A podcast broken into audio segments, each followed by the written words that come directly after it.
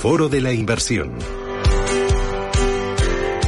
Y en este foro de la inversión les proponemos distintas propuestas, distintas estrategias de inversión para este entorno marcado por la alta inflación, por los tambores de recesión y por el escenario de nuevas subidas de tipos de interés. Unos mercados que muestran una alta volatilidad y que este año no están pasando por su mejor momento. Hoy les vamos a presentar una estrategia concreta. Es la de Renta 4 Megatendencias Medio Ambiente y nos la viene a presentar su gestora que es Beatriz eh, Pérez Solana. Beatriz, ¿qué tal? Buenos días, bienvenida. Buenos días, muchas gracias. Bueno, tenía muchas ganas de conocerte, Beatriz. Bienvenida, encantada de, tenerte aquí. Eh, le contaba yo a Beatriz que es un lujo para los periodistas y yo creo que también para ustedes el tener aquí al micrófono a los gestores de las estrategias porque son ellos los que realmente deciden qué compran, eh, qué venden, en qué momento lo hacen, eh, estudiar los precios, los balances.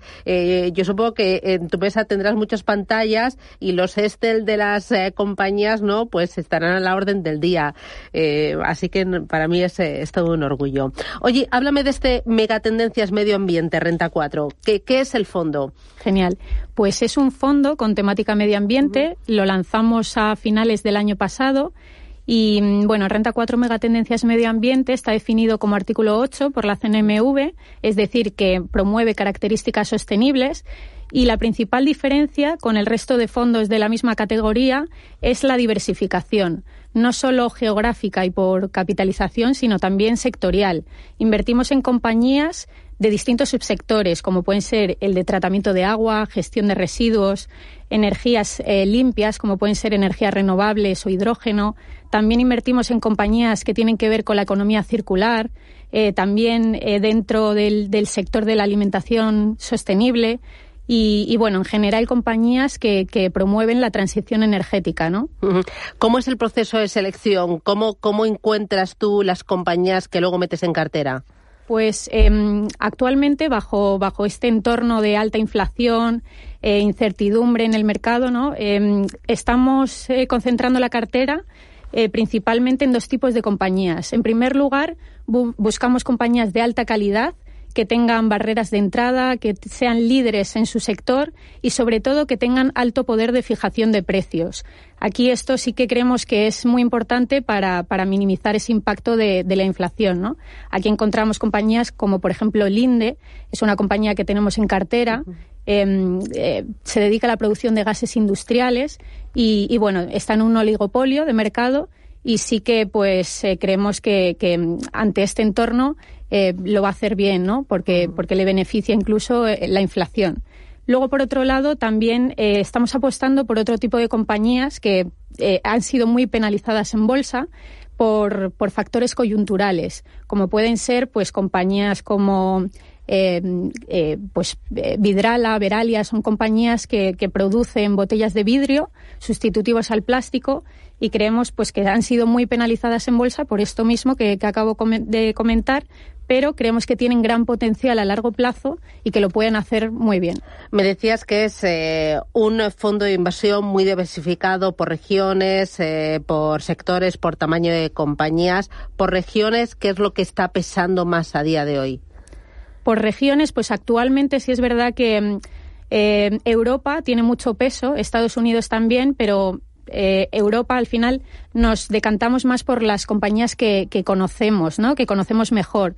Y si es verdad que, no queremos invertir únicamente en España, Francia, eh, al final queremos diversificar, ¿no? Entonces sí es verdad que tenemos mayor peso en Europa, pero, pero queremos seguir apostando por, por otros mercados, ¿no? Aunque sea Mm, un menor peso, pero, pero apostar en todos. Por ejemplo, España, ¿qué peso tiene? ¿Qué, compañías españolas tienes en cartera? ¿Has mencionado Vidrala? Vidrala, tenemos Vidrala, por ejemplo, de compañías de energías renovables, tenemos también Iberdrola, tenemos Grenergy, tenemos también CAF, tenemos en general, pues bueno, eh, algunas que creemos que, tienen gran potencial a largo plazo y que, y que lo van a hacer bien. Creemos que en España hay, hay potencial, ¿no? Hay compañías que, que son grandes, son medianas e incluso pequeñas compañías que también lo pueden hacer muy bien en el, en el largo plazo. ¿Ha cambiado mucho eh, la estructura, la composición de la cartera desde, lo desde que lo creasteis a finales del año pasado hasta el día de hoy? Porque el entorno está cambiando. Hemos pasado de un entorno de alta inflación, ahora el gran temor es la recesión unido a los tipos de interés con una volatilidad tremenda.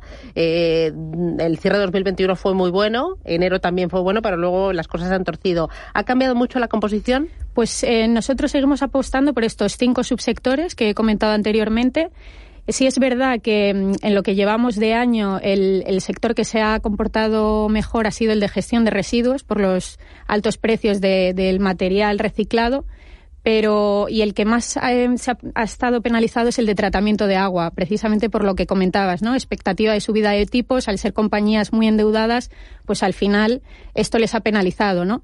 Eh, aquí, aquí sí que pensamos que, hay gran potencial, ¿no? En este subsector, en el de tratamiento de agua, porque ha sido muy penalizado y, queremos seguir apostando por este, por este subsector, ¿no? Entonces, sí que hemos incrementado posición en aquellas compañías que vemos que, tienen gran potencial, ¿no? Compañías como, por ejemplo, Veolia, Pentair. Al final son compañías dentro de este sector que creemos que lo van a hacer bien y que actualmente, pues, por temas coyunturales están muy, muy penalizadas. ¿Cuánto puedes tardar desde que localizas una idea de invasión hasta que luego la incorporas a cartera? Pues depende. A nosotros sí que nos gusta mirarnos la compañía, hacer el análisis, pero también nos gusta comparar, eh, pues, eh, nuestra opinión, el análisis con otros, con distintas casas de análisis, ¿no? Y también fundamental, eh, si puede ser, hablar con el equipo directivo, porque al final te pueden dar los analistas una visión, pero, pero el equipo directivo te va te va a contar de primera mano cómo cómo está yendo esa compañía, ¿no? Y al final es, es fundamental acercarse a al management, ¿no? para que te cuenten eh, me decías, Beatriz, que es eh, un fondo de inversión que creasteis a finales del pasado ejercicio y me resaltabas al principio que es artículo 8, para que el oyente y para que el inversor lo, lo entienda bien, porque además es que ahora lo tiene que entender bien, ¿no? Porque se le pregunta en, en ese cuestionario a la hora de, de suscribir el, eh, el, fondo de inversión.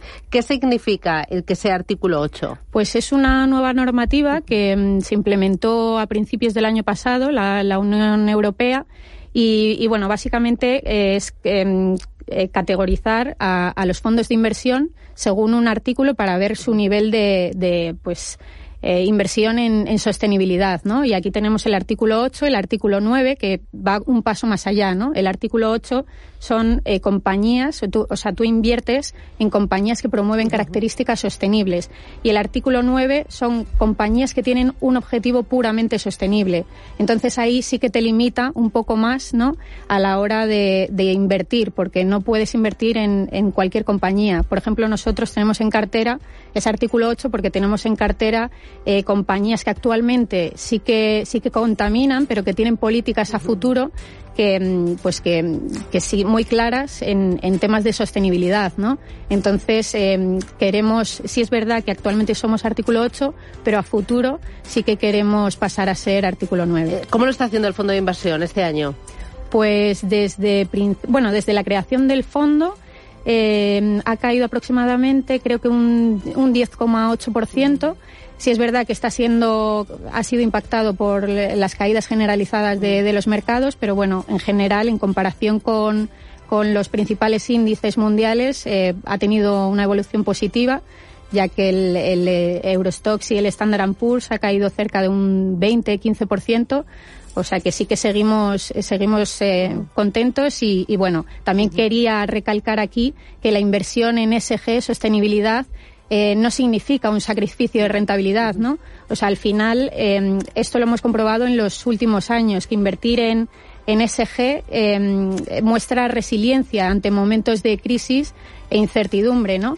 Y, y, bueno, esto también lo, lo, lo podemos ver con, con, la comparativa de índices. Si comparamos el Standard Poor's y el, el Standard Poor's Global Clean Energy, vemos cómo eh, este último índice, si comparamos la rentabilidad acumulada, ha sido el doble en los últimos cinco años. O sea que al final queremos eh, hacer ver que invertir en esta megatendencia, en sostenibilidad, no significa un sacrificio de rentabilidad. Bueno, veo que durante toda la conversación siempre has hablado en plural, dices hemos, eh, seleccionamos, eh, encontramos, buscamos, estudiamos, porque el fondo, tú eres una de las gestoras, ¿no? Eh, sois un equipo de gestión dentro de Renta 4, pero bueno, también hemos llevado a Beatriz porque en Renta 4 llevas desde el año 2020, si no me falla la memoria, antes estuviste en Ahorro Corporación y le tengo que decir a los oyentes que es Beatriz, además es la hija de otra gestora muy conocida que es Rola Solana, a la que yo siento gran admiración. O sea, yo en mi próxima vida quiero ser como ella,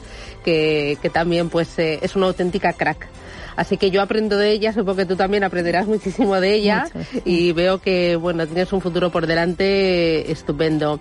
Enhorabuena por la gestión, enhorabuena por el trabajo que estáis haciendo en Renta 4, por esta estrategia y a seguir trabajando y recuerdos en casa, en las dos casas, en Renta 4 y también en la tuya. Muchas gracias. Un placer. Muchísimas gracias. Hasta, pronto, Beatriz. Adiós.